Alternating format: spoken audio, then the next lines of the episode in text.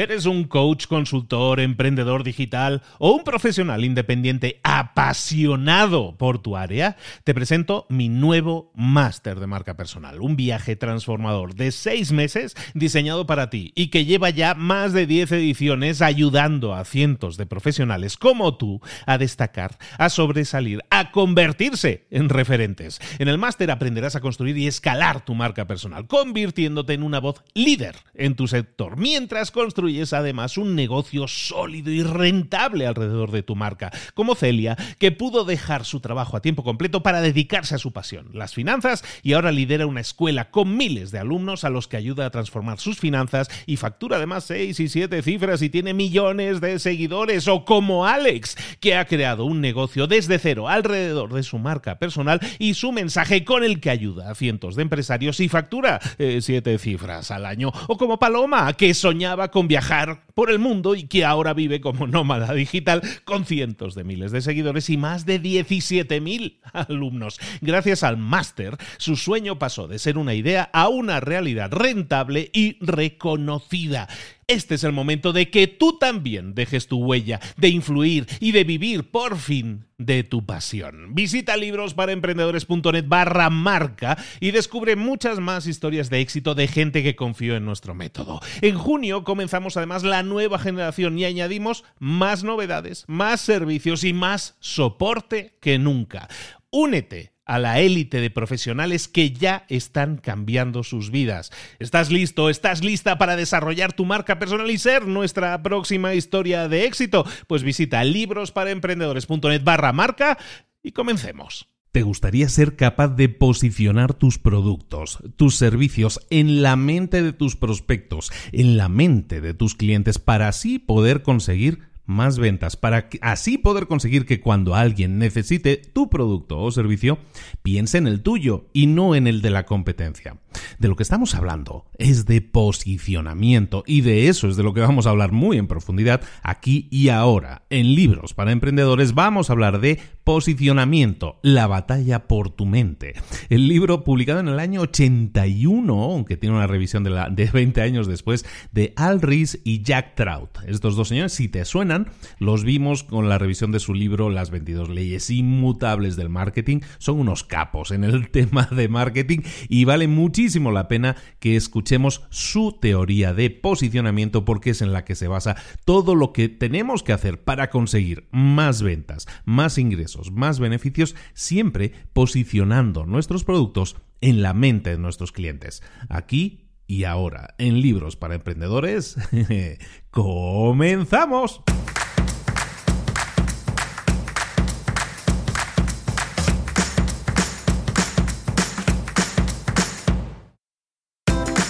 Bienvenidos al podcast Libros para Emprendedores. Para alcanzar el éxito en cualquier negocio que quieras emprender, debes formarte, debes estudiar, aprender para emprender. Y para ello, no hay nada mejor que un libro. En el podcast Libros para Emprendedores te ayudamos de tres maneras. Primero, seleccionando los mejores libros del mercado para ayudarte a emprender, a mejorar en tu emprendimiento. Segundo, te ofrecemos gratis un resumen de los puntos más valiosos explicados en cada libro. Y tercero, te damos finalmente pasos a seguir para poner en práctica todas esas lecciones aprendidas y así poder acortar tu camino hacia el éxito ya sea marketing, ventas, liderazgo, emprendimientos, mentalización, eh, vamos a analizar lo mejor de lo mejor, de los mejores libros del mercado y te lo vamos a dar todo bien masticadito y listo para ser aplicado. Soy Luis Ramos, empresario y emprendedor, y voy a acompañarte, si me lo permites, en este camino. Sin más, comenzamos. Muy buenas a todos, bienvenidos una semana más a Libros para Emprendedores. Aquí estamos de nuevo con un nuevo libro, con un nuevo libro que te traemos, uno de esos libros clásicos que tienes que conocer, conceptos básicos que, que tratamos en el día a día y cosas muy, eh, muy de lógica, como siempre decimos también, pero que muy pocas veces aplicamos. Hoy vamos a hablar de un libro publicado en el año 1981, publicado por los señores Al Rees y Jack Trout. Jack Trout ya fallecido eh, y, Al Rees que tienen 92 años o 90 y tantos años, pero que son dos personalidades claves, son expertos en marketing, consultores de marketing durante muchísimos años y también autores de muchísimos libros eh, por separado y juntos y, que uno de sus libros más conocidos es sin duda Las 22 leyes inmutables del marketing, que ya hemos visto en libros para emprendedores. Puedes encontrar esa información, recuerda, en librosparemprendedores.net, pero no solo eso. Eh, eh, su libro principal, el libro que les posiciona en el mapa, el primer libro que escriben juntos, además, se llama Posicionamiento la batalla por tu mente. Y es este libro que vamos a ver aquí ahora. ¿Por qué es tan importante? Pues que porque ahora mismo estamos en una, en una era en la que el posicionamiento es básico. Posicionarte en la mente de los clientes es fundamental. Aunque eso hoy suene a neurocosas que, que la gente va diciendo por ahí, esto viene de mucho antes. Las neuro no son cosas que se han inventado ahora, sino que vienen de, de muchos años atrás. Y hoy vamos a hablar de eso, de ese posicionamiento en la mente de nuestros clientes y vamos a hablar de marketing, por lo tanto vamos a ver de cómo posicionar en la mente de nuestros clientes nuestro producto, nuestro servicio, posicionarnos a nosotros mismos en la mente de nuestros jefes, posicionar una empresa, vamos a ver diferentes enfoques, diferentes estrategias de cómo aplicar el posicionamiento a cada uno de esos casos. Espero que te guste mucho. Vamos a empezar con el libro. El libro se llama, como te digo, posicionamiento y lo que vamos a hacer primero en el libro es entender qué es el concepto de posicionamiento. Posicionamiento es básicamente cuando un producto o cómo un producto o servicio es percibido en la mente de un cliente o de un prospecto. Posicionamiento no es lo que tú haces o le haces al producto cuando tú creas el producto en sí mismo. Eh, el posicionamiento es el nombre que tú le das al producto, el precio que le des al producto, el empaquetado, la presentación que le das al producto. Todo eso son elementos que van sumando y que sirven para posicionar ese producto en la mente de ese prospecto, en la mente de ese cliente.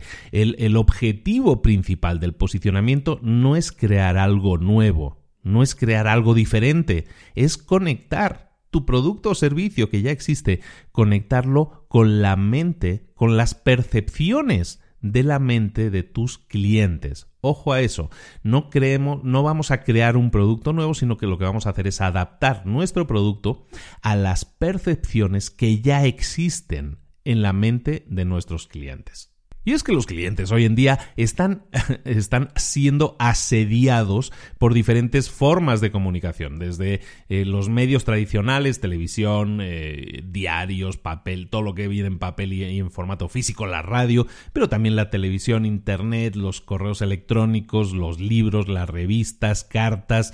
Eh, estás constantemente siendo bombardeado por comunicaciones, ¿no? Por, por distintos canales de comunicación. Esto lo que hace la gente, lo que hace, lo que consigues de la gente al final es que la gente levante una barrera. La, gente dice, basta, esto es demasiada información, no, no puedo manejar tanta información. Entonces lo que hace la gente es volverse más selectiva. Si tú recibes 80.000 impactos diarios de, comunicaciones, al final lo que haces es volverte sordo a muchos de ellos y solo escoger escuchar aquello que realmente te interesa. Te vuelves más selectivo. Lo que haces es filtrar aquello que consideras que sí tiene valor y filtras dejando fuera aquello que consideras que no tiene valor. Entonces este, este proceso, este filtro que nosotros hacemos y lo hacemos todos es súper selectivo. La gente generalmente solo acepta nueva información si está alineada con percepciones que esa persona ya tiene en la cabeza.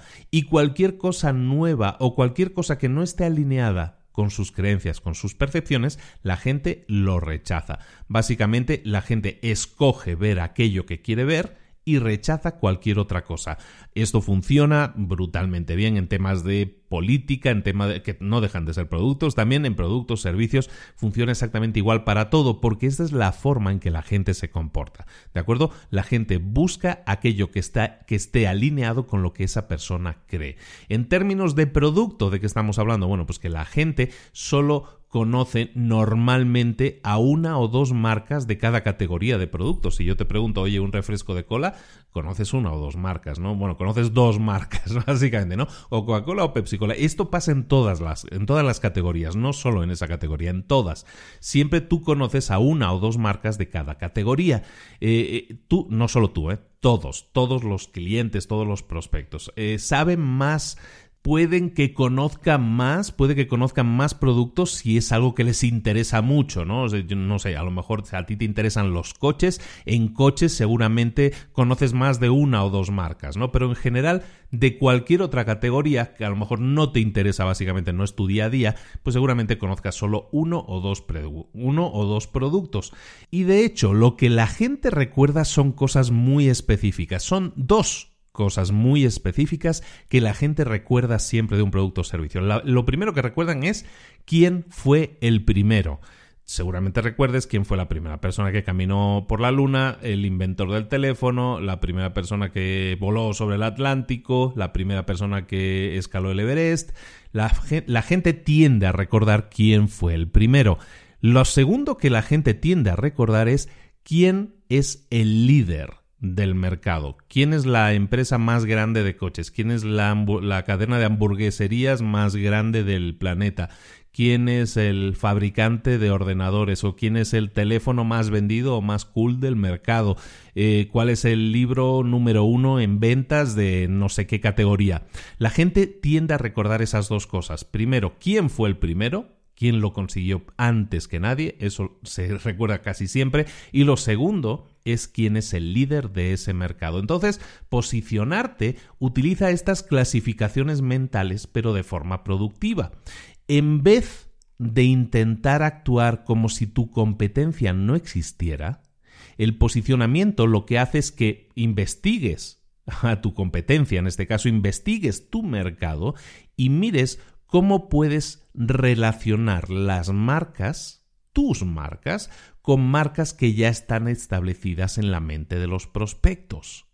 Si tú tienes una marca nueva en el mercado, tú tienes que conocer, si hablábamos de Coca-Cola y Pepsi-Cola, si tú tienes un nuevo refresco en el mercado, si tú tienes un nuevo producto en el mercado, tienes que entender que para la gente en su cabeza, refrescos de cola solo hay dos. Entonces, en vez de intentar decir, no, mi competencia no existe, lo que voy a hacer es intentar relacionar mi marca, de alguna manera, relacionarla en la mente de mis prospectos con marcas ya establecidas, establecer esos marcos de referencia que se llaman.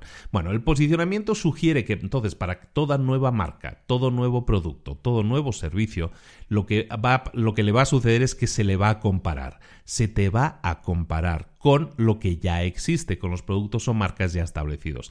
De forma que, eh, de alguna manera, tú tienes que crear una ventaja competitiva con tu nueva oferta. ¿Sabes que te van a comparar? Lo que tienes que hacer es no intentar decir, no, no quiero que me comparen, no, sabes que te van a comparar, lo que tenemos que hacer es decirles, sí sé que me vas a comparar, pero quiero decirte una cosa, yo soy diferente por esto, por esto y por esto, o a lo mejor solo soy diferente por esto. Y esa es mi ventaja competitiva, ¿de acuerdo? Entonces no tenemos que evitar las comparaciones, tenemos que aceptarlas porque van a suceder sí o sí, pero tenemos que buscar tener esa ventaja competitiva.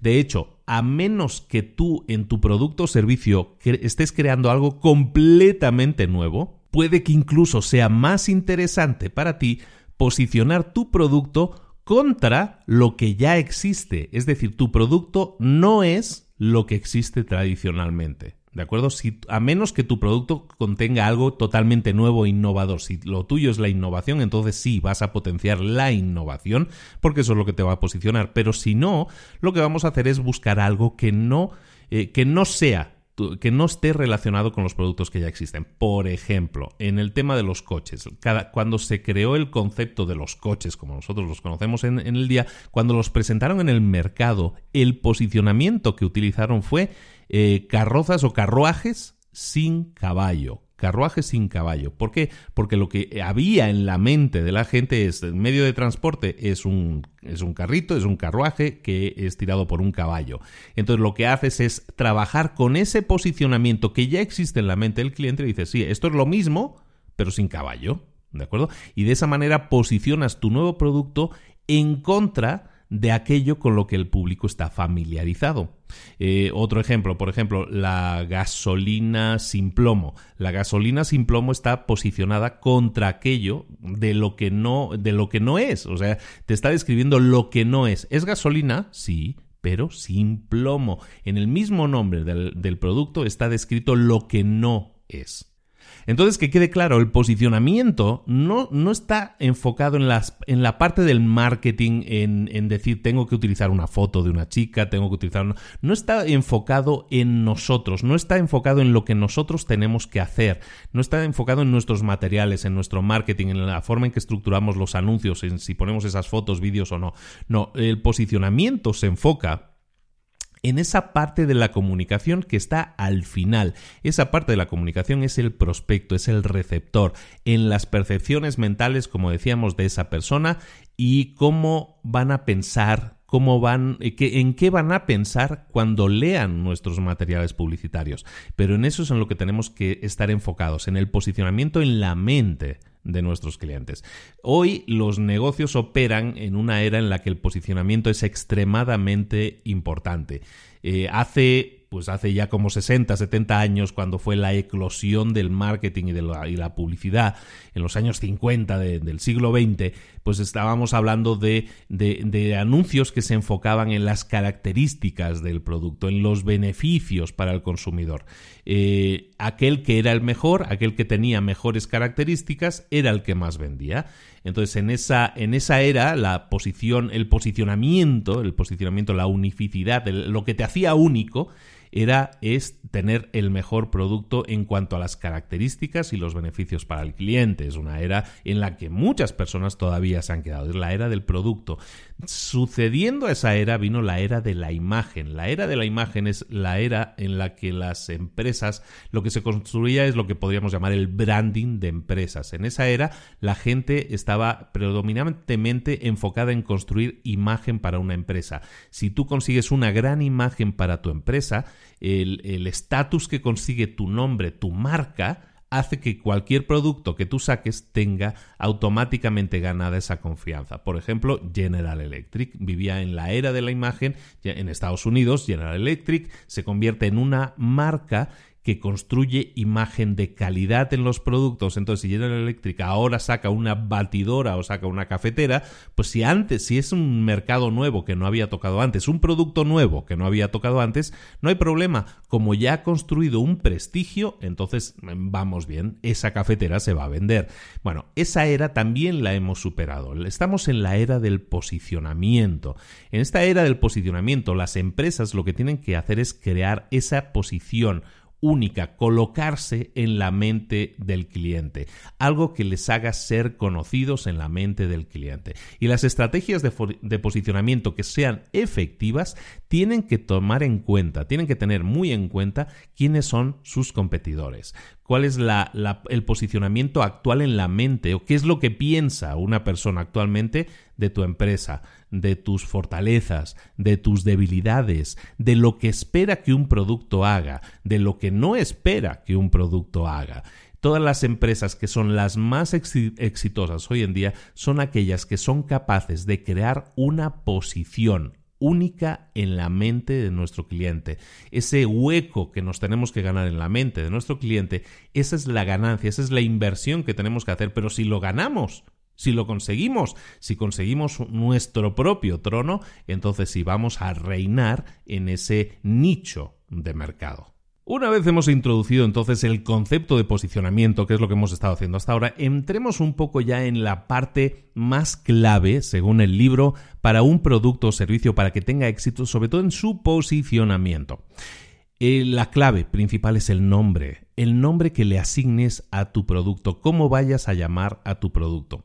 En esta decisión hay muchos resultados implicados. El éxito o el fracaso de un producto muchas veces puede estar en el producto, en cómo ese nombre de producto se posicione en la mente del cliente. Entonces, en la mente del cliente existe existen categorías de productos, lo que decíamos, ¿no? En la mente del cliente tenemos compartimentos, ¿no? Es decir, refrescos de cola, refrescos de naranja, refrescos de limón, ¿no? Si habláramos de eso, o hamburgueserías o lo que fuera, ¿no? Entonces, dentro de la mente existe categorías. Y en esas categorías, dentro de cada uno, pues eh, de, cada uno de esos cajones de esas categorías, existe un líder, un líder del mercado que está arriba de todo, de, de esa escalera que hay dentro de cada uno de esos cajones. Lo que nosotros buscamos es establecer una posición, un posicionamiento en esa escalera de esa categoría, ¿de acuerdo? Entonces el nombre nos va a ayudar mucho a conseguirlo. Los nombres, cómo asignar nombres de empresa. Ahora sí te direccionaría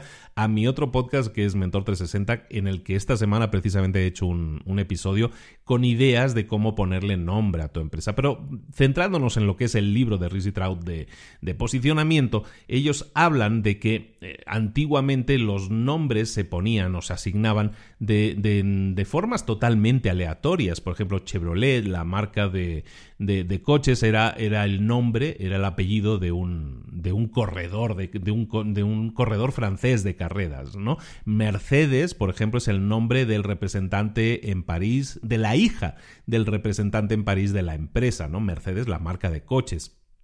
Kodak, Xerox, son nombres inventados que no tienen ninguna relación con sus productos.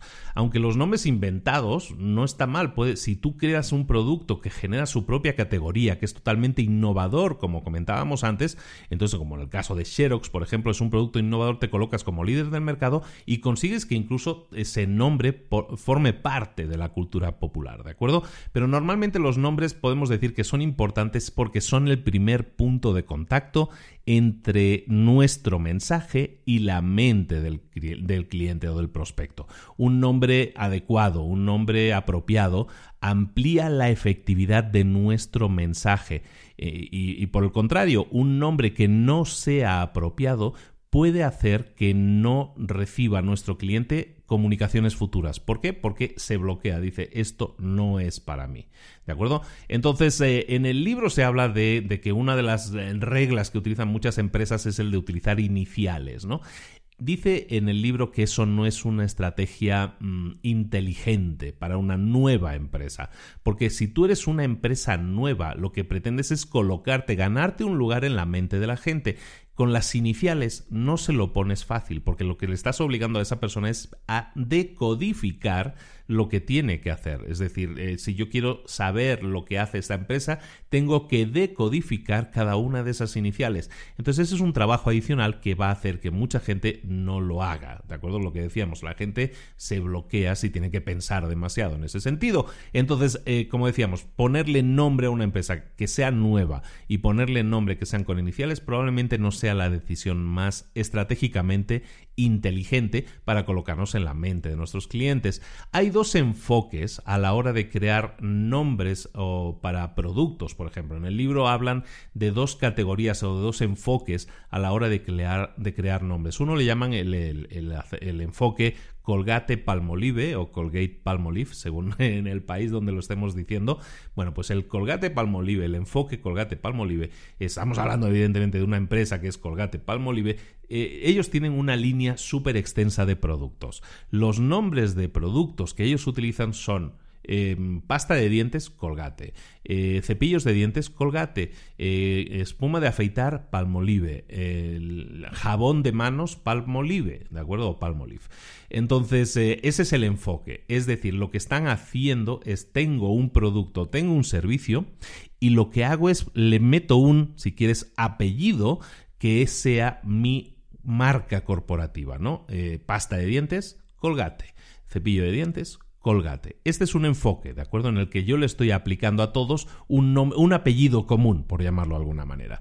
Hay un segundo enfoque, que es el enfoque Procter Gamble. Procter Gamble, que es otra, que es la, competencia probablemente, bueno, pues Procter Gamble lo que hacen es no usar nombres de productos que sean, eh, que sean apellidos corporativos, como en el otro caso. Lo que hacen es darle un, nombre de producto único a cada uno de sus productos. De esta manera lo que consiguen es posicionar su producto en la mente del cliente específicamente para la categoría de cosas que estén haciendo. Entonces, por ejemplo, Procter Gamble eh, tienen una, un producto que se llama Tide o Tide, si hay países que lo pronuncian Tide, ¿no? Bueno, pues Tide o Tide es un, es un producto para lavar ropa, para hacer la ropa más blanca, ¿no? Para poner la, ropa más blanca, ¿no?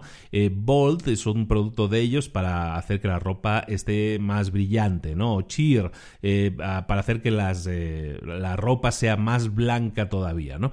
Bueno, son nombres de producto y lo que se hace es relacionar ese nombre de producto con el resultado, ¿de acuerdo? De estos dos acercamientos, de estos dos enfoques, el de uno ponerle el apellido de la empresa, digamos, para que todo sea una línea conjunta, o el de Procter Gamble, que lo que hacen es generar nombres que tengan de alguna manera posicionamiento del producto en la mente del cliente, ¿cuál es el que gana? ¿Cuál gana de estos dos? ¿Cuál crees tú que gana? Bueno, pues el que gana, en este caso el que vende más, es Procter Gamble, el que genera un nombre único, un posicionamiento único para cada uno de sus productos. De hecho, genera el doble de ingresos y cinco veces más beneficios que Colgate.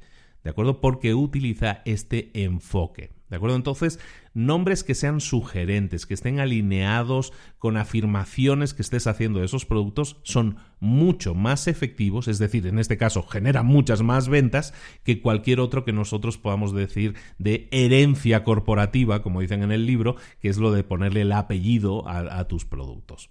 Entonces, en general, una serie de principios que tenemos que tener en cuenta a la hora de ponerle nombre a nuestros productos o servicios es, primero, cada vez que tú saques un producto al mercado, cada vez que saques un nuevo producto al mercado, debería tener un nombre, un nuevo nombre, un nombre nuevo. En ese sentido, que posicione el producto en la mente del cliente en vez de intentar apoyarte en un apellido corporativo o en, en vez de apoyarte en una idea que ya hayas utilizado previamente. ¿Cuál es la razón de eso? Porque si un nombre conocido es, conocido en un determinado nicho de mercado, si yo hablo de Colgate, que es mi pasta de dientes, si yo ahora sacara una línea de Colgate que no fuera eh, relacionada con la boca, que no fuera relacionada con los dientes, sino fuera relacionado, yo que sé, con una crema hidratante, si yo llamo crema hidratante Colgate, lo que estaría creando es un conflicto en la mente de mi cliente porque mi cliente me tiene pero me tienen en, la casilla, me tienen en el casillero de eh, productos para limpieza e higiene bucal. ¿De acuerdo? Entonces, lo que no podemos hacer es eso porque entonces estamos creando conflictos en la mente del cliente. Y ahora sí llegamos a la parte clave del libro. Ya hemos dejado atrás entonces el tema del nombre, que es fundamental como primer, como es la, puerta de entrada a nuestro mundo que le estás ofreciendo, ¿no? El nombre. Entonces, ya dejando claro ese, ese tema del nombre, nos vamos a ir ya con estrategias de posicionamiento. Lo, lo que estamos hablando al final en este libro es de cómo podemos desarrollar una estrategia para posicionar nuestro negocio, nuestra idea, nuestro producto, nuestro servicio, posicionarlo en la mente. ¿Para qué? Para que esa persona cuando necesite algo, eh, la primera persona o el primer producto en el que piensen sea en el nuestro como producto que es una solución para ese problema en concreto. Entonces lo que tenemos que hacer es hacernos una serie de preguntas. Son seis preguntas que debemos hacernos y debemos responder antes de desarrollar una estrategia de posicionamiento. Pregunta número uno. ¿Qué posición tenemos actualmente en la mente de nuestros prospectos? ¿Y cómo lo sabemos? Para eso tienes que hablar con tus clientes potenciales, con tus prospectos, con clientes. Tienes que entender cómo es percibida tu empresa, cómo es percibido tu producto. Tienes que averiguar con precisión ¿Dónde estás? ¿Cuál es tu punto de partida? ¿De acuerdo? Esa es la primera pregunta. Segunda pregunta, ¿qué posición quieres ganarte? ¿Qué posición quieres ganarte? ¿Cuál quieres que sea tu posicionamiento? Nunca vas a ser todo para todos. Y eso es muy importante que lo tengas en cuenta. Es imposible ser todo para todos. Tienes que ser específico, tienes que enfocarte en ser el líder de algo, ser el producto que soluciona tal problema. No puede ser el producto que lo soluciona todo o el servicio que lo soluciona todo. Tienes que buscar ser algo específico porque también va a ser más fácil reinar sobre un nicho lo más específico posible, ¿de acuerdo? Entonces, la primera pregunta era ¿qué posición eh, tienes actualmente en la mente del prospecto? Segunda pregunta, ¿qué posición quieres alcanzar o quieres poseer en la mente del cliente? Tercera pregunta, quiénes serán tus competidores, quién es tu competencia al intentar conquistar esa posición. Y este es principalmente el, mayor problema que te vas a encontrar. Debes invertir muchísimo, muchísimo tiempo en investigar la perspectiva de los competidores. Eh, incluso a la par que la tuya, tienes que gastar, tienes que invertir mucho tiempo en analizar tu posicionamiento, sin duda, pero también tienes que gastar la misma cantidad de tiempo en analizar el posicionamiento desde la perspectiva de tus competidores. No solo de tus competidores, sino de cómo se ven tus competidores en la mente de tus clientes. Para posicionar tu producto, quizá tengas que reposicionar una o más ofertas de tus competidores. Por lo tanto, tienes que entenderlos y comprender perfectamente qué están ofreciendo. ¿De acuerdo? Esa es la, la, tercera pregunta. ¿Cuáles son tus competidores? ¿Quiénes son tus competidores? Cuarta pregunta. ¿Tienes los recursos suficientes? Y eso es muy importante también, porque a lo mejor hemos investigado, hemos dicho, sí, este es el posicionamiento en el mercado de mi competencia, esto es lo que yo quiero alcanzar. Ahora, para alcanzarlo, yo tengo que, crear lo que en, americano, en inglés le llaman el awareness, ¿no? Es que la gente sea consciente de que yo existo. Y para que la gente sea consciente de que yo existo, eh, lo que tienes que hacer es elevarte sobre el sonido ambiente. Lo que decíamos, tenemos tanta comunicación hoy en día los usuarios que es mucho ruido el que nos rodea. Entonces, si tú quieres elevarte sobre el resto de la gente, elevarte sobre el ruido de los demás, lo que tienes que hacer es invertir. Y eso implica dinero. Tienes que invertir para establecer y para mantener tu posición.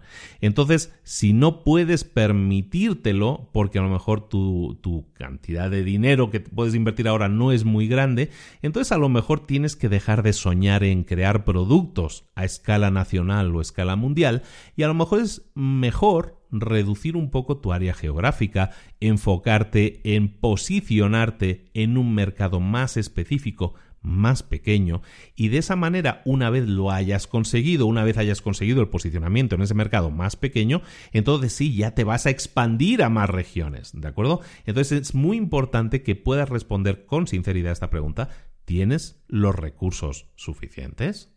La siguiente pregunta que te tienes que hacer es, vas a poder mantenerlo. Y eso es muy importante también. Tienes que entender muy bien cómo funciona esto. El posicionamiento, una estrategia de posicionamiento, no es un esfuerzo que hagas una vez y ya está. Es decir, si invertí 100 mil dólares y conseguimos el posicionamiento.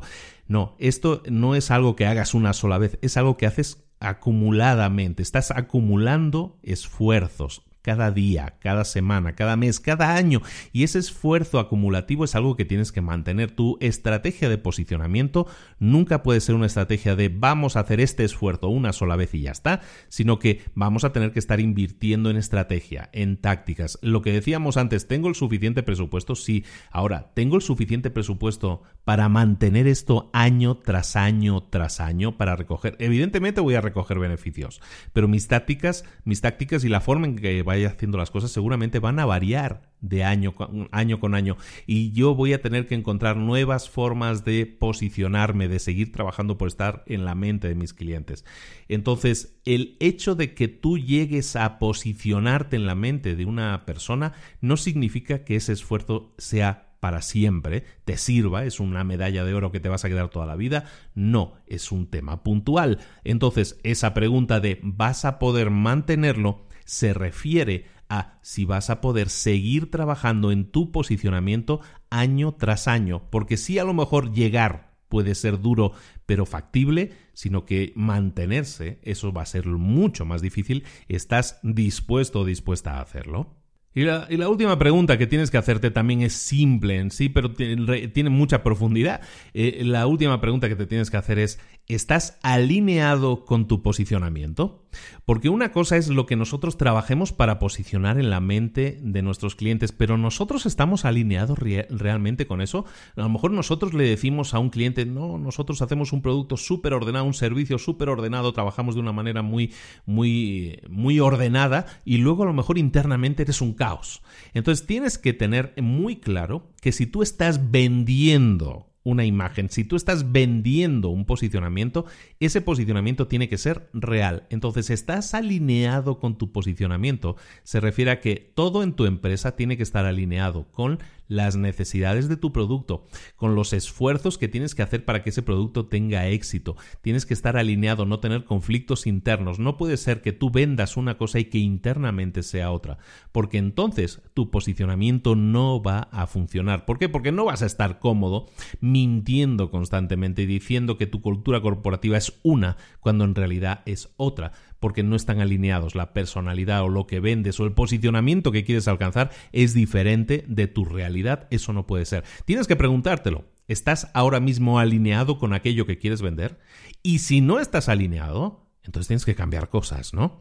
Bueno, vamos a ir ahora con, el, con, el, enfoque principal del libro, que es seis capítulos, seis áreas principales en las que vamos a hablar del posicionamiento para casos específicos. Vamos a hablar, el primer punto es cómo posicionarte si eres el líder de tu mercado. Y eso, en teoría, para todos lo ven en la mente como algo pues muy deseable, ¿no? Yo, yo quiero ser el líder del mercado y quiero posicionarme. Bueno, el líder de un mercado en cualquier categoría normalmente tiende a vender el doble que el resto de las otras marcas eh, conjuntas. Normalmente el doble que la, marca número 2 y hasta cuatro veces eh, lo que vende la marca número 3. Por lo tanto, ser el líder de un mercado es algo tremendamente deseable.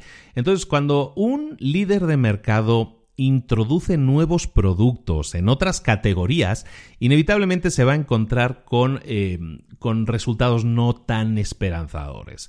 ¿Por qué? Porque tú eres líder en un mercado. El posicionamiento en la mente de tus clientes es en esa categoría. Si tú pretendes crear lo que decíamos, ¿no? Yo soy el eh, colgate y yo hago cepillos de dientes. Si yo ahora quiero hacer cremas, eh, cremas para la piel, pues estoy rompiendo un molde en cuanto a mi posicionamiento. Entonces, aunque yo sea el líder de un mercado, de un mercado, no quiere decir que automáticamente todo lo que yo haga vaya a ser un éxito. La gente, los líderes que son exitosos en un mercado, lo que hacen es utilizar programas de marketing que refuerzan su posición de liderazgo. Y eso es algo que tiene que hacer toda empresa que sea líder, ¿no? Es reforzar su posición de liderazgo. Lo que decíamos, llegar al liderazgo, llegar a un posicionamiento determinado es algo que se tiene que mantener con el tiempo. Entonces el, poder, el verdadero poder de cualquier empresa se deriva del poder de sus productos. el poder de un producto es el posicionamiento que ese producto tiene en la mente de nuestros clientes. Por lo tanto, si tú eres un líder de mercado, lo que tienes que establecer es una estrategia a largo plazo en la que cubras, por ejemplo, en la que estés atento a cualquier nueva tecnología que puedan estar introduciendo tus competidores. Si una tecnología demuestra que mm, presenta una ventaja competitiva, entonces lo que tú tienes que estar es muy atento a esas nuevas tecnologías y entonces si tú te das cuenta de que la competencia está creando nuevas tecnologías, lo que vas a hacer es buscar beneficiarte también de esa nueva tecnología y como tu posicionamiento es mejor, tus beneficios probablemente también sean mejores. Si esa tecnología al final se demuestra que no es viable, pues tampoco habrás perdido mucha cosa porque tus competidores también habrán tenido la misma pérdida. Un ejemplo, para que lo veamos más claro, con, ejemplos lo vamos a ver mucho más claro.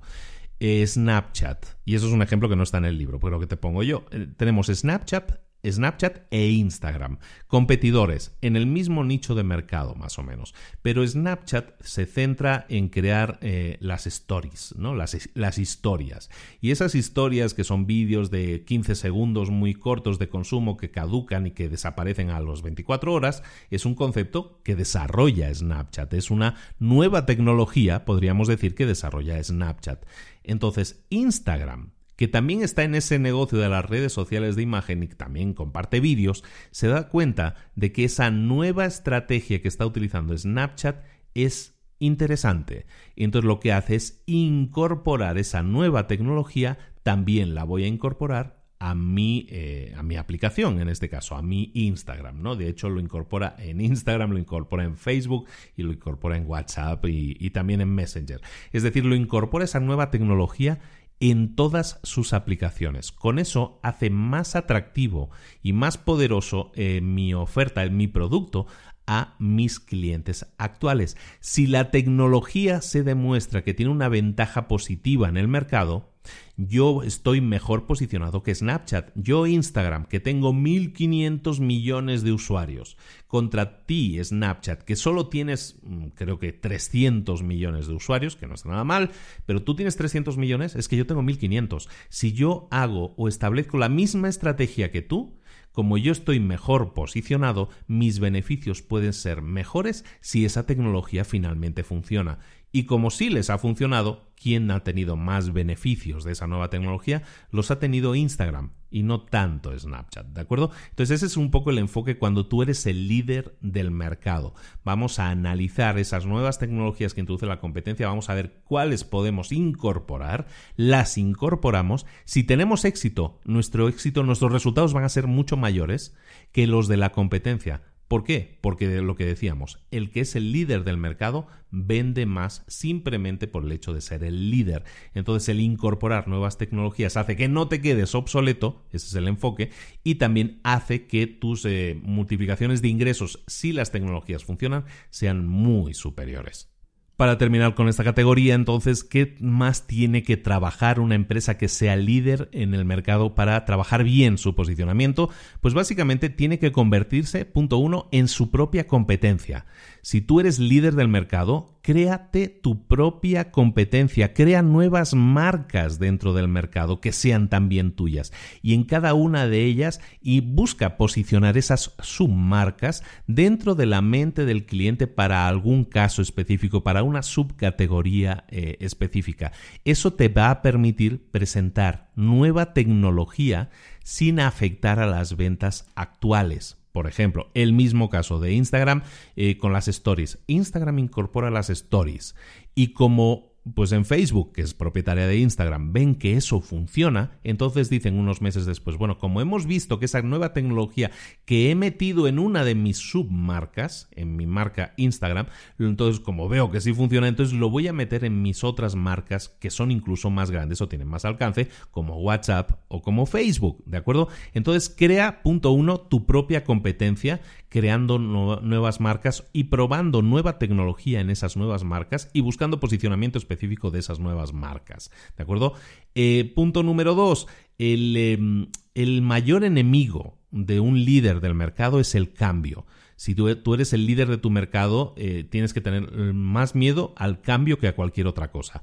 Las líneas aéreas reemplazaron a las pues, a las vías del tren, ¿no? Básicamente, las líneas, los vuelos reemplazaron a los trenes, los ordenadores reemplazaron a las máquinas de escribir. Entonces, el cambio en las tecnologías, los grandes cambios en la tecnología, son los que pueden hacer que un líder del mercado deje de serlo, ¿no? Como el típico caso de Kodak, ¿no? Que era líder en el mercado de fotografía cuando la fotografía era de revelado, basada en el revelado de carretes de fotos, y eso desapareció, su liderazgo desapareció. ¿Por qué? Porque apareció nueva tecnología, en este caso que reemplazó y dejó obsoleto todo lo que esa persona o lo que esa empresa vendía, ¿no? Entonces, como decíamos, punto dos, la mayor amenaza a un líder del mercado es el cambio. Entonces, ¿cómo enfrentar el cambio? La mejor forma en la que un líder del mercado puede cubrirse o puede protegerse de la emergencia que le pueden suponer las nuevas tecnologías es crear nuevas divisiones dedicadas a tecnologías emergentes, lo que en una empresa se conoce como el I D, ¿no? Investigación y desarrollo. Es decir, voy a crear una nueva división en mi empresa, una nueva parte en mi empresa, un nuevo equipo en mi empresa dedicado a esa tecnología emergente porque de esa manera yo voy a estar siempre pendiente de los cambios del mercado y si esa tecnología evoluciona y se convierte en tecnología dominante, yo ya la habré diseñado, yo ya me habría subido a ese tren antes, ¿de acuerdo? Entonces estas dos estrategias de posicionamiento han sido exitosas en el pasado y van a seguir siéndolo en el futuro porque básicamente lo que haces es estar atento a los cambios, lo que hablábamos aquí de nuevas tecnologías y también lo que vas a hacer es crear tu propia competencia con nuevas marcas y de esta manera ir creando nuevos posicionamientos en el mercado en la mente de tu cliente para determinados productos o servicios. ¿De acuerdo? Entonces ese es el posicionamiento si tú eres un líder del mercado. Claro, esto afecta a muy poca gente. Afecta mucho más lo que voy a hablar ahora, que es el posicionamiento si eres un follower, si eres un seguidor en el mercado. ¿Qué es un, un seguidor en el mercado? Un seguidor del mercado es básicamente toda aquella empresa que no es la número uno de la industria, es decir, que están siguiendo, que están detrás, están a la estela del líder del mercado. Y no tiene que ser un castigo divino el no ser el líder del mercado. Una empresa que no sea líder del mercado puede ser igualmente efectiva, tan efectiva como el líder del, mercado. Lo único que tienes que enfocarte y en esta parte del posicionamiento, si eres un seguidor, lo básico, lo más importante, la clave aquí es la diferenciación. Si tú encuentras un nicho de mercado que tú puedas poseer en la mente de tu cliente, de tu prospecto, entonces tú vas a ser el líder de ese subnicho. Y eso es importante, encontrar nichos de mercado. ¿Cómo encuentras un nicho de mercado en el que puedas diferenciarte? Pues los nichos de mercado normalmente vienen marcados por eh, cosas en las que puedes ser diferente, como pueden ser el tamaño del producto. Si el líder del mercado es que lo vende de a kilo, tú lo vendes de a dos kilos o de a medio kilo, según la conveniencia para el usuario. Entonces, una forma de diferenciarte puede ser por el tamaño del producto. Otra forma de diferenciarte puede ser porque tú te encargues de vender productos más caros a, clientes o a nichos de mercado marginales pero premium. Es decir, hay gente, eh, a lo mejor tú haces un producto, estás en un nicho de mercado en el que se vende un producto de gran uso, de gran consumo. Y entonces el líder del mercado es determinada marca. Esa es tu competencia. Es el líder del mercado y vende el 80% de todo lo que hay en el mercado.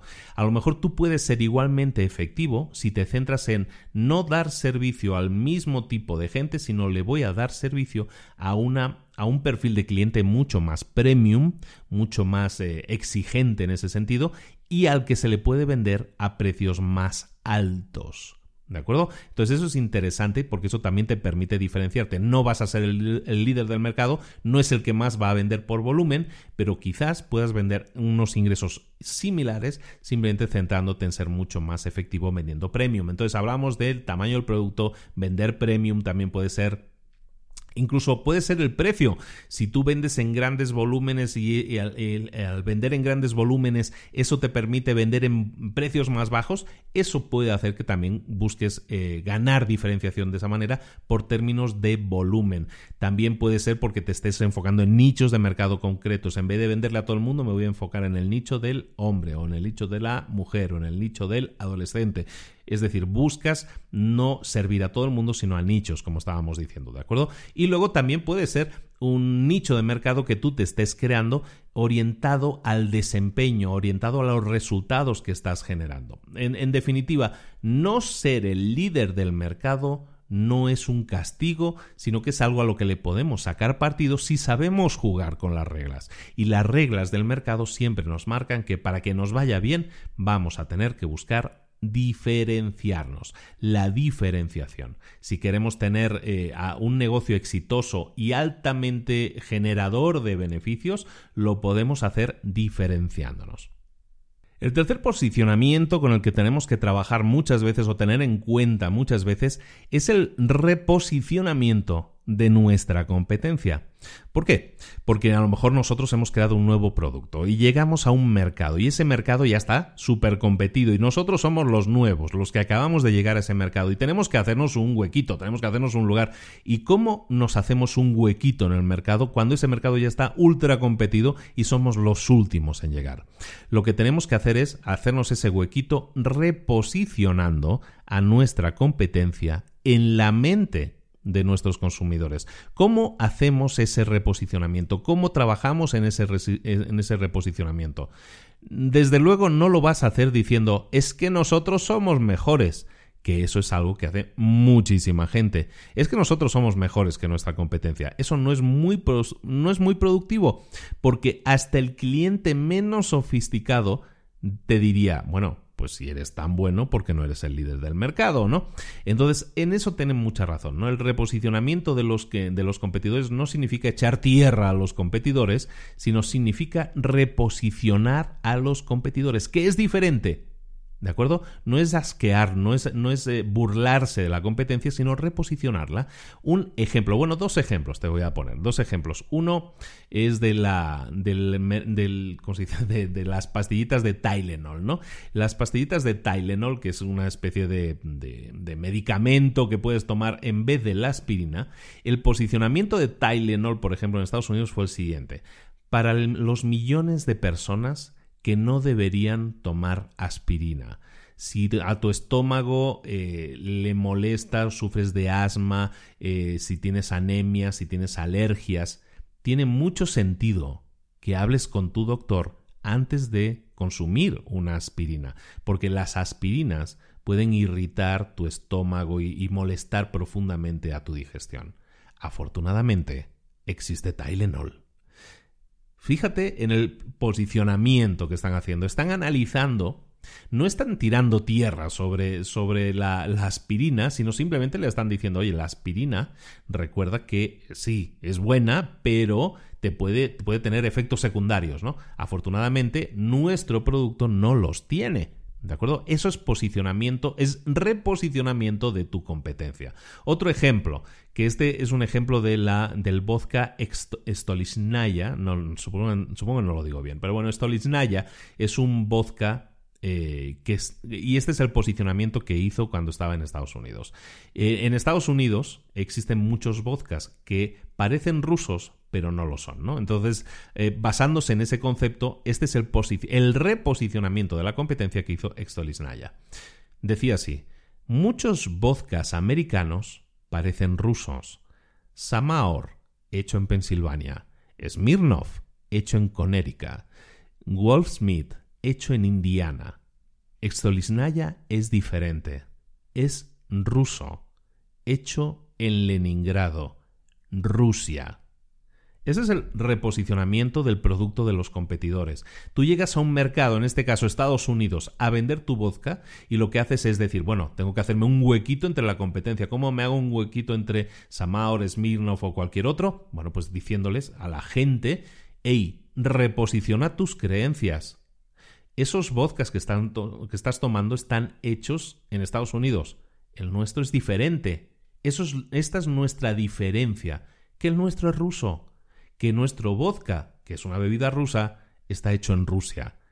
¿De acuerdo? Entonces ese es el reposicionamiento cuando haces de un producto o servicio de la competencia. Son lo que se llaman anuncios comparativos. El tema de los anuncios comparativos es de libre uso en algunos países y en otros países no. Eso te lo pongo yo, te lo digo yo como acotación, porque hay países en los que no se puede hacer. Hay países en los que eh, tú no puedes decir, em, yo que estoy anunciando Coca-Cola, puedo decir que la Pepsi-Cola no es tan buena. Eso no lo puedes hacer. En Estados Unidos sí lo puedes hacer, puedes mencionar a otros, pero hay, países en los que no se puede hacer. Entonces, en este, eh, en este caso concreto de reposicionamiento, cuidado con los anuncios de, comparación, porque hay anuncios de comparación que puedes hacer o hay puntos a los que puedes llegar y puntos a los que no puedes llegar, ¿de acuerdo?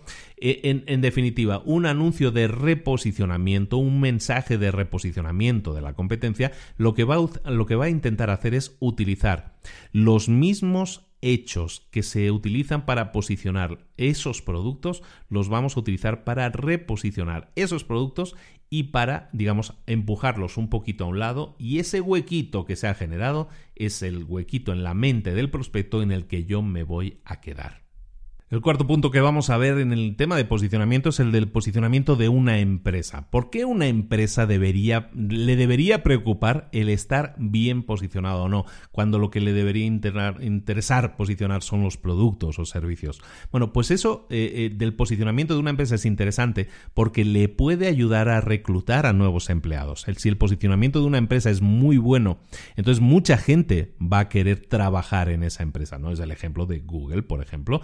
Eh, que se le hace muy fácil reclutar a los mejores empleados. ¿Por qué? Porque muchísima gente quiere trabajar en esa empresa por el posicionamiento que tiene la empresa. No solo sirve para capturar o para captar a nueva gente muy válida, también te sirve porque eh, si tu posicionamiento es bueno, si tienes una empresa que cotiza en bolsa, tu valor va a subir, ¿de acuerdo? Los valores de la empresa eh, suben y eso también te permite protegerte de, de compras externas, ¿no? Eso a nivel de empresas un poco más grandes. Pero bueno, ¿por qué o cómo podría una empresa posicionarse. Lo, que, lo primero que tiene que hacer es eh, defender algo, una posición que lo haga única. De nuevo, es lo mismo en el posicionamiento de un producto. Tenemos que defender una posición única. Muchas empresas, el acercamiento que tienen en este sentido es decir, no, nosotros nos preocupamos de la calidad de nuestros empleados, ¿no? Buscamos tener los mejores empleados posibles. Eso no es algo que te haga ser único, no es demasiado útil. Eh, porque eh, normalmente todas las personas asumimos que las grandes empresas normalmente tienen a la mejor gente, ¿no? ¿De acuerdo? Entonces eh, nosotros no podemos estar defendiendo ese posicionamiento de empresa como simplemente nuestra gente es la mejor, ¿de acuerdo? Lo que tenemos que buscar es la diversificación, por un lado, si eso es factible y si no, también el defender una posición única. Y defender una posición única significa también trabajar en, el, en crecer en ese posicionamiento. Para que esto no sea muy teórico, lo vamos a poner con un ejemplo práctico, un ejemplo de una empresa que hemos mencionado antes, una empresa que se llama Xerox. Xerox es una empresa que en los años 70, eh, 80 se convierte en la Coca-Cola de las fotocopias, básicamente. O sea, si tú pensabas en fotocopias, pensabas en la marca Xerox. ¿Por qué? Pues porque era la empresa número uno. De hecho, eh, en Estados Unidos, si tú hablas de un Xerox, estás hablando de hacer una fotocopia, no hablas de la marca en sí. O sea, se ha convertido en uso popular, de uso en la cultura popular. Entonces, ¿qué ejemplo te quiero que poner? En, en, el ejemplo de Xerox, ellos tenían una posición en la mente, el posicionamiento en la mente de los clientes era como una empresa de copias, una empresa de fotocopias, si lo quieres ver así. Entonces, ¿qué hizo Xerox? Xerox vio que había cambios en el mercado y decide comprar una empresa de computación, una empresa de computación que se llamaba SDS, Scientific Data Systems. Bueno, compran SDS y la renombran y la hacen su, eh, división de eh, nueva tecnología. Bueno, el problema es que se enfocaron en crecer en ese sentido en desarrollos de, de, software, de nueva tecnología una empresa como Xerox era una empresa, recordemos que era la Coca-Cola de las fotocopias. Bueno, entonces, ¿qué sucedió? A los pocos años, a los eh, seis años, esa división de Xerox de, de sistemas generó una pérdida para la empresa de casi 90 millones de dólares.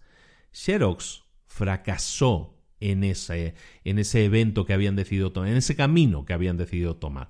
¿Por qué no les funcionó y qué deberían haber hecho diferente?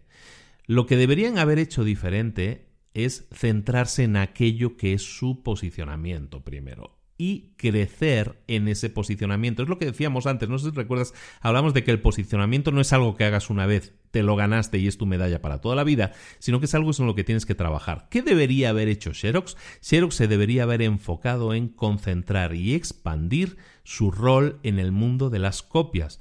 Por ejemplo, si Xerox se hubiera enfocado en, en impresoras láser, para ordenadores, por ejemplo, podría haber evitado que Hewlett Packard, HP, entrara en ese mercado y se convirtiera en el líder.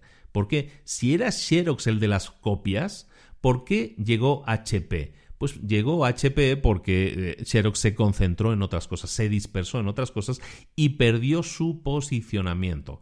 Si Xerox se hubiera enfocado en impresoras láser, si Xerox se hubiera enfocado en escáneres, si Xerox se hubiera enfocado en eh, aumentar un poco la cadena de valor, en complementar la cadena de, de valor de sus fotocopiadoras, hubiera seguido siendo el líder preeminente en el mercado de las copias.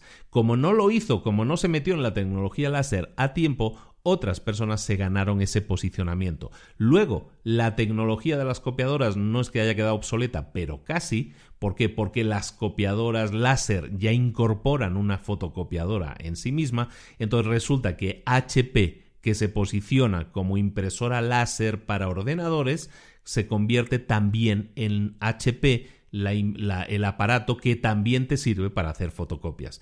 Por lo tanto, tú ya no necesitas un aparato para fotocopias y otro de impresora láser, sino con uno ya lo tienes todo. Y de hecho han seguido incorporando y al poco incorporaron el, triple, ¿no? Del triple de cosas. Es decir, puedes tener fotocopiadora, puedes tener impresora láser y puedes tener escáner todo en uno. Si te suena, bueno, pues eso es el posicionamiento en el que falló Xerox al no posicionarse, al intentar irse completamente en la empresa, crear una división e irse al lado, que también fue muy exitoso, ¿eh? el desarrollo de software, tu posicionamiento no es bueno en ese sentido. Tu posicionamiento está en las copias, entonces tienes, lo que tienes que hacer es reforzar ese posicionamiento, no perderlo y seguir adelante y expandir en eso y crear productos y nuevas tecnologías que estén dentro de tu nicho de mercado para que tú puedas entonces crear una línea de productos o servicios que estén todos relacionados entre sí, que es lo, que hizo y muy bien HP, ¿no?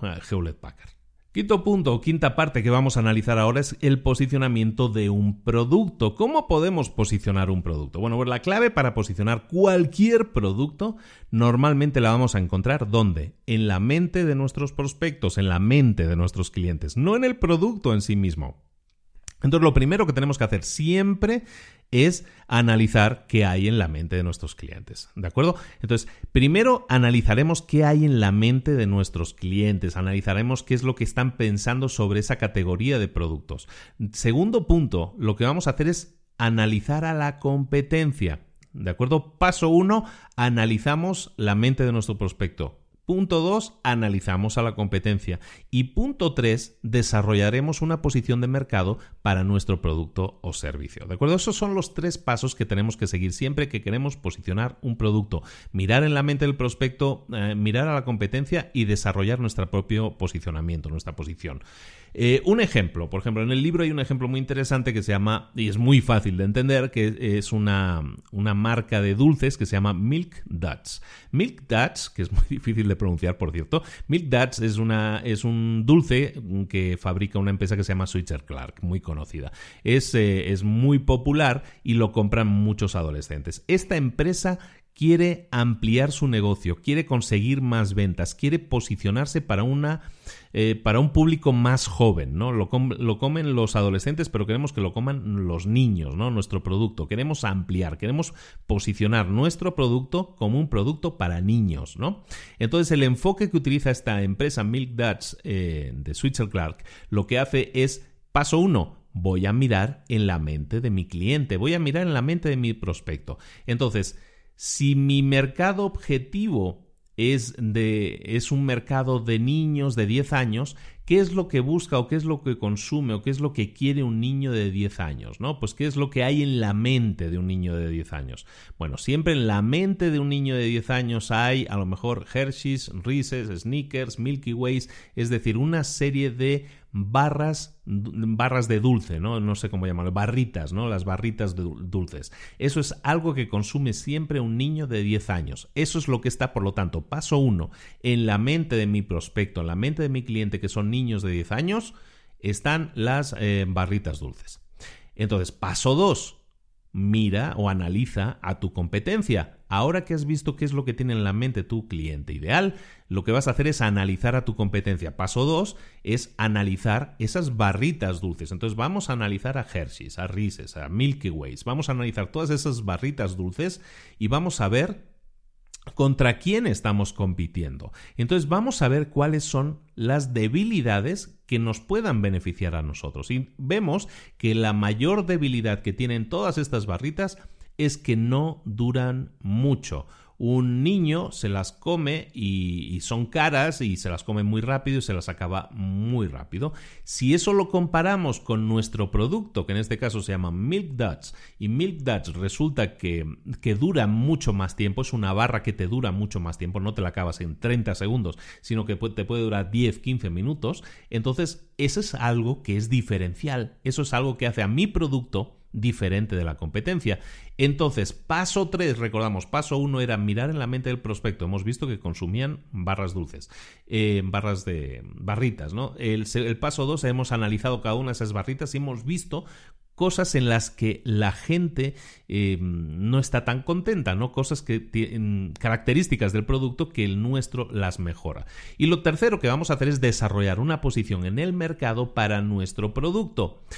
¿Cómo desarrollaríamos el posicionamiento en el mercado para estas milk duds, para estas barritas que duran más? Bueno, pues lo vamos a presentar de tal manera, vamos a desarrollar nuestro posicionamiento en el mercado diciéndole al mercado, hey, nosotros somos una alternativa mucho más duradera, duran mucho más, son igual de buenas, sí, pero duran mucho más que las barritas tradicionales. Y vamos a desarrollar entonces anuncios en los que se puedan ver a nuestros niños o que se puedan ver a niños que están disfrutando del sabor de nuestra barrita Mildad y que le duran mucho más que a otros niños que estaban comiendo barritas de la competencia y que se las acabaron al momento, mientras que nosotros seguimos disfrutando del sabor de estas barritas. ¿De acuerdo?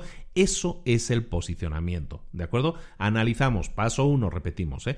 Paso uno, analizamos lo que hay en la mente del prospecto. Paso dos, analizamos a la competencia. Y paso tres, buscamos desarrollar un posicionamiento para nuestro producto en la mente del cliente. Por último, el, último paso, el paso 6, o no, no paso 6, el capítulo 6 en este sentido de posicionamiento, hemos hablado ya de posicionar prácticamente todo, pero no hemos hablado de posicionar un servicio.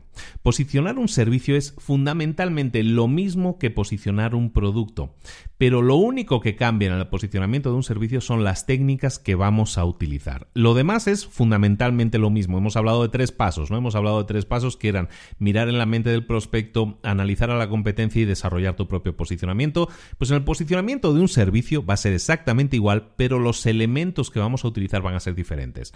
Eh, reglas generales, que como siempre todas reglas se puede romper, pero en, anuncios de productos normalmente el elemento visual es el que domina. Cuando tienes un producto, el elemento visual, las imágenes, los vídeos, eh, los anuncios de televisión funcionan mucho mejor para productos. Eh, por contraste, cuando tú tienes un servicio, de lo que estamos hablando ahora, entonces los anuncios de servicios, en los anuncios de servicios el elemento verbal es normalmente dominante. La voz, la explicación, el texto, lo que se escribe, tiene mayor importancia, mayor significado.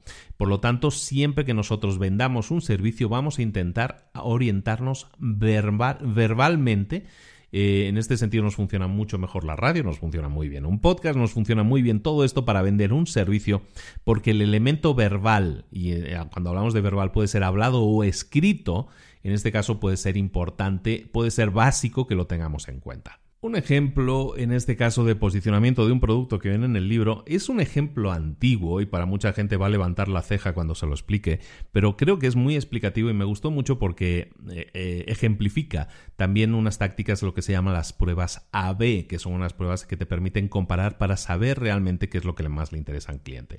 Eh, el caso de Mailgram. Mailgram, en los años 70, vamos a hablar de, de un poco de historia, en los años 70, o sea, ya hace como 40, 50, años, en los años 70 el, Servicio Postal de Estados Unidos y Western Union eh, utilizaba sobre todo eh, lo que se llamaban los telegramas. Si tú querías enviar un mensaje a alguien, eh, un mensaje escrito a alguien, utilizabas un telegrama. Un telegrama era algo que mucha gente lo verá solo en las películas antiguas. ¿no? Bueno, pues utilizaban los telegramas, pero desarrollaron una nueva tecnología que se llamaba el mailgrama. El mailgrama o mailgrams, que como le llamaban ellos en inglés, era básicamente mensajes electrónicos que eran transmitidos entre oficinas de Western Union, eh, Western Union se imprimían y se entregaban al día siguiente, ¿de acuerdo? Era como enviar un mail, digamos, entre, entre un mail de los de hoy en día, ¿no? Era como enviar un mail entre oficinas de Western Union y allí se imprimían y te lo entregaban como si fuera telegrama, ¿de acuerdo? Eso era mucho más rápido que un, eh, que un producto de los que existían actualmente, de los que existían en el momento, ¿no? que eran los telegramas. Entonces, el, el, enfoque normal, el enfoque tradicional de vender eso hubiera, hubiera sido decir, hey, hemos inventado un nuevo producto que se llama Mailgram y que es nuevo, que es automatizado, que es computarizado, eh, que es un servicio de comunicación electrónica. Ese es el sistema tradicional de posicionamiento, en el cual hablas de las características del producto. Eh, pero si utilizáramos la, teoría de posicionamiento, como se hizo, entonces el, el, enfoque, el acercamiento hubiera sido totalmente diferente. Hemos hablado de los tres pasos, vamos a hablar de nuevo de esos tres pasos, ¿no? Mira el paso uno, mira en la mente de tu prospecto, ¿no? Analiza lo que hay en la mente de tu prospecto. Entonces, en la mente del prospecto de aquella época, cuando hablaban de Western Union o cuando hablaban, de Telegrama, pues hablaban de eso, ¿no? El, gram, el grama, la parte eh, del nombre que, está en este producto, Mailgram, en nuestro producto nuevo, dice que es gram, ¿no? Es un mailgrama. Entonces eso me suena a telegrama. Entonces en la mente del cliente muchos consumidores están más interesados en saber cuál es la diferencia entre un mail, grama y un telegrama más que cualquier otra cosa. ¿De acuerdo? Entonces, en la mente del prospecto, no sé, no quiero perder a nadie, ¿no? Si tú vas a meter un nuevo producto que se llama Mailgrama y resulta que en la mente del prospecto detectas que es que lo que hay es telegrama, entonces lo que más importante para un cliente va a ser, en este caso para un prospecto va a ser, va a ser el saber cuál es la diferencia entre un telegrama y un mailgrama, esta cosa nueva que me quieres vender, ¿de acuerdo? Entonces el paso uno, ¿qué es lo que hay en la mente del prospecto? Es el desconocimiento de las diferencias entre telegrama y mailgrama. El paso número dos que hicieron es el análisis de la competencia. Resulta que la principal competencia del mailgrama es el telegrama, que era de ellos mismos, o sea, se estaban haciendo la competencia con el mismo producto, ¿no? O si no, enviar una carta por el correo tradicional, ¿no? Si lo querías enviar por escrito, un papel, ¿vale? Entonces, eso era eh, mirar a la competencia. ¿Cuál era la competencia? ¿El telegrama o enviar cartas? Perfecto, ese era el paso 2. Paso 3. Vamos a desarrollar un posicionamiento para estos mailgramas, para estos mailgrams. Bueno, el mailgram, si lo posicionamos contra el telegrama, su posicionamiento sería algo así como mailgrama, el impacto de un telegrama, pero a una fracción de su costo. ¿De acuerdo? Entonces, desde una perspectiva Western Junior, eh, no tenía mucho sentido competir contra sí mismo, ¿no? Decir, oye, pero así le estamos tirando piedras al telegrama, ¿no? recordemos, el posicionamiento que se, se ocurre son dos, de hecho. El posicionamiento es, punto uno, el impacto de un telegrama a una fracción del costo. Y el segundo posicionamiento que se les ocurre es Mailgrama, un nuevo servicio de alta velocidad para mensajes importantes. Si ves, son dos posicionamientos diferentes. Me gusta mucho este ejemplo en ese sentido. Si tú dices, yo tengo un producto nuevo, no quiero perder a nadie, ¿eh? si yo tengo un producto nuevo que se llama Mailgrama, y resulta que yo quiero, lo puedo vender, lo puedo posicionar de dos formas diferentes. Puedo decir, tienes el impacto de un telegrama, pero más barato, ese es el posicionamiento 1, o posicionamiento 2 puede ser, puede ser decir, este es un nuevo servicio de alta velocidad para mensajes que son realmente importantes. Entonces, por un lado vamos con la fracción del costo y por otro lado para mensajes importantes, ¿no? Son dos posicionamientos diferentes. ¿Qué es lo que hizo Western Union? Bueno, Western Union lo que hizo fue no decidirse por ninguno de estos posicionamientos, sino que utilizarlos comparativamente en seis ciudades de Estados Unidos. Y los pusieron a competir. En tres ciudades pusieron, eh, vamos a hacer el acercamiento, este, el enfoque de, de, a una fracción del costo. Es lo mismo que un telegrama, pero más barato. Y en las otras tres ciudades vamos a poner, es un nuevo servicio de alta velocidad para mensajes importantes. Este ejemplo a mí se me hace muy bueno para que todos lo tengamos en cuenta, Puede ser que nosotros tengamos ideas conflictivas, ideas que estén en conflicto unas con la otra, unas con las otras. Entonces lo que vamos a hacer es probar. Vamos a probar las dos ideas o las tres ideas y vamos a decidir cuál es la mejor. En este caso lo hicieron, probaron en diferentes ciudades cuál fue el posicionamiento ganador. El posicionamiento ganador fue el primero, el que dice que el impacto de un telegrama, el mailgram, tiene el impacto de un telegrama a una fracción del costo. Pero ganó por muchísimo. Entonces, ¿qué hizo Western Union? Pues entonces, aunque ese enfoque en teoría era tirarse piedras a su propio tejado porque ellos son los que vendían o los que proveían de los telegramas, ese nuevo producto estaba generando nueva competencia contra sus propios productos, pero seguían creando su propia competencia y seguían siendo dueños del mercado y del posicionamiento de los productos también nuevos que haya en ese mercado. Entonces el volumen de mailgrams siguió subiendo, y yo no era consciente de este, de este producto, pero siguió subiendo durante prácticamente 10 años y cada vez vendieron más siempre que utilizaron el posicionamiento de decir es lo mismo que un telegrama, pero a una fracción de su costo. Espero que te haya quedado claro. El resumen al final del libro en el tema del posicionamiento son esas, esos tres puntos claves. ¿no? Primero, analizar cuál es el posicionamiento actual en la mente del cliente, ya sea de, tu producto, ya sea de ese mercado, ya sea qué es lo que hay en la mente del cliente con respecto a ese tipo de productos, si tu producto fuera nuevo. En definitiva, paso uno, analizamos lo que hay en la mente del cliente. Paso dos, Ahora sí, una vez hemos analizado qué es lo que hay en la mente del cliente, vamos a analizar a la competencia y vamos a ver cómo se comporta la competencia en la mente del cliente también. Y vamos a ver qué posibilidades hay, qué huecos podemos encontrar en el posicionamiento de nuestra competencia por el cual nos podamos meter nosotros. Y el paso 3, ahora sí, es crear nuestro posicionamiento. Ya sabemos lo que piensan los clientes, ya sabemos cómo trabajan la competencia para posicionarse. Lo tercero que vamos a hacer siempre es posicionarnos nosotros, ya sea recolocando a la competencia o ya sea que hayamos localizado un espacio, un agujero que nadie está ocupando y lo vamos a ocupar nosotros. Esa silla que nosotros ocupemos es el posicionamiento en la mente del cliente. Y una vez lo hayamos conseguido, importantísimo, y terminamos con esto, importante, una vez hayas conseguido el posicionamiento, recuerda que eso no es un trono que te han regalado de por vida, sino que lo tienes que estar cuidando y tienes que estar invirtiendo constantemente en trabajarlo, en hacerlo crecer, en buscar alternativas, nuevas tecnologías, incorporarlas de la manera que hemos estado hablando para mantener tu posición de preeminencia y, si es posible, para aumentarla de alguna manera con nuevas tecnologías, con nuevos enfoques o simplemente con nuevos productos que aunque hayan, aunque estén haciendo competencia a tu propio producto, te pueden permitir seguir teniendo esa posición de preeminencia en el mercado. ¿De acuerdo?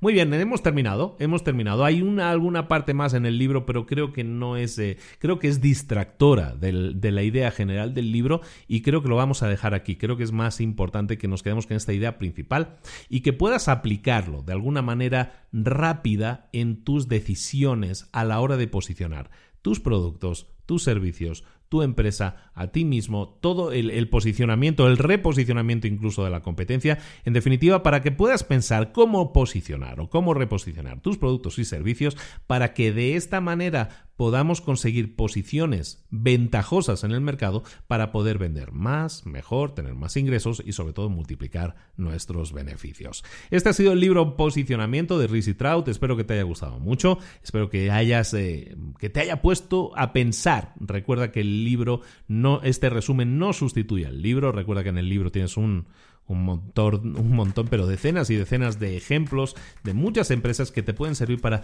un concepto que te haya llamado la atención, cómprate el libro. Recuerda que tienes los enlaces también para descargarte el libro, para comprarte el libro directamente. Si te interesa mucho, yo te lo recomiendo mucho. Posicionamiento de Reese y Trout. El segundo libro que estamos viendo de ellos y realmente muy, muy recomendable libro. ¿De acuerdo? Muchísimas gracias por la atención. Te pido dos cosillas, te pido dos favores. Si te ha gustado este libro, si te ha gustado este resumen, compártelo con más gente. Recuerda que nos puedes escuchar a través de cualquier plataforma de podcast, lo puedes recomendar a la gente donde sea. Y si nos escuchas por una plataforma de podcast o si nos escuchas a través de YouTube, que hay muchísima gente que nos escucha a través de YouTube, pues bueno, si no estás suscrito al canal de YouTube, suscríbete por favor. Y si ya estás suscrito y, o nos escuchas a través de podcast, suscríbete también al canal y déjanos sobre todo tus impresiones, comentarios estrellitas, puntuaciones. En definitiva, saber qué piensas de tu producto, saber, saber qué piensas de lo que estamos haciendo, de este producto o servicio que estamos haciendo para ti.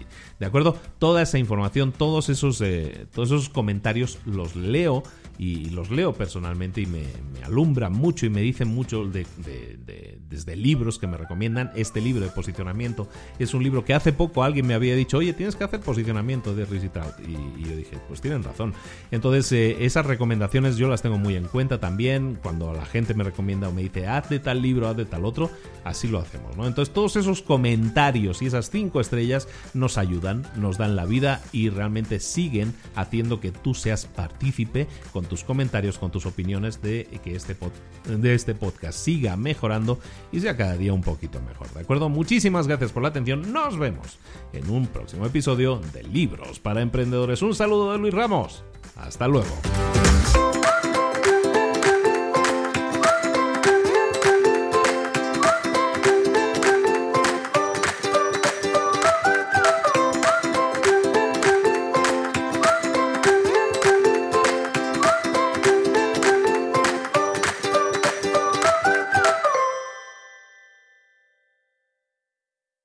¿Eres un coach, consultor, emprendedor digital o un profesional independiente apasionado por tu área? Te presento mi nuevo máster de marca personal, un viaje transformador de seis meses diseñado para ti y que lleva ya más de 10 ediciones ayudando a cientos de profesionales como tú a destacar, a sobresalir, a convertirse en referentes. En el máster aprenderás a construir y escalar tu marca personal, convirtiéndote en una voz líder en tu sector, mientras construyes además un negocio sólido y rentable alrededor de tu marca, como Celia, que pudo dejar su trabajo a tiempo completo para dedicarse a su pasión, las finanzas, y ahora lidera una escuela con miles de alumnos a los que ayuda a transformar sus finanzas y factura además seis y siete cifras y tiene millones de seguidores, o como Alex, que ha creado un negocio desde cero alrededor de su marca personal y su mensaje con el que ayuda a cientos de empresarios y factura eh, siete cifras al año, o como Paloma, que soñaba con viajar por el mundo y que ahora vive como nómada digital con cientos de miles de seguidores y más de 17.000 alumnos. Gracias al máster, su sueño pasó de ser una idea a una realidad rentable y reconocida. Este es el momento de que tú también dejes tu huella, de influir y de vivir por fin de tu pasión. Visita librosparaemprendedores.net barra marca y descubre muchas más historias de éxito de gente que confió en nuestro método. En junio comenzamos además la nueva generación y añadimos más novedades, más servicios y más soporte que nunca. Únete a la élite de profesionales que ya están cambiando sus vidas. ¿Estás listo? ¿Estás lista para desarrollar tu marca personal y ser nuestra próxima historia de éxito? Pues visita librosparaemprendedores.net barra marca y comencemos.